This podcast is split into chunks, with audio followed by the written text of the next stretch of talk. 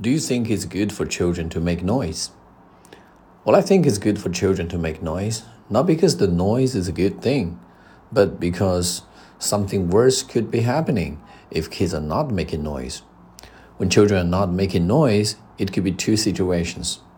One is that children are doing something that they don't want you to discover, like painting the wall with ink or burning your favorite book. Another thing is that maybe the kids are sick and no longer want to make a scene, and then you have to get them to a doctor or take them to the hospital.